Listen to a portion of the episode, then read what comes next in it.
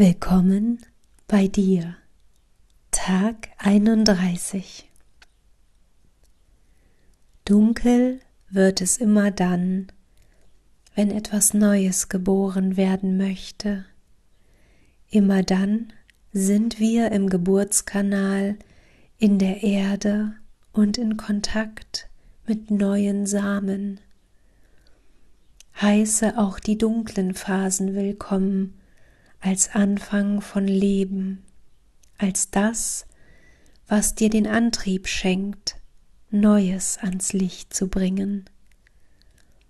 Wenn du ein starkes schöpferisches Wesen bist, brauchst du sie, denn hier holst du neues Leben hervor. Tauche ein, tauche tief und scheue dich nicht. Mach deinen Frieden mit den dunklen Phasen. Wisse um deinen Anker im Licht und die Kraft der Geburt, die dich immer wieder ans Licht zurückbringt, immer wieder neu gebärt, erfrischt mit einem neuen Gefühl und einem neuen Bewusstsein.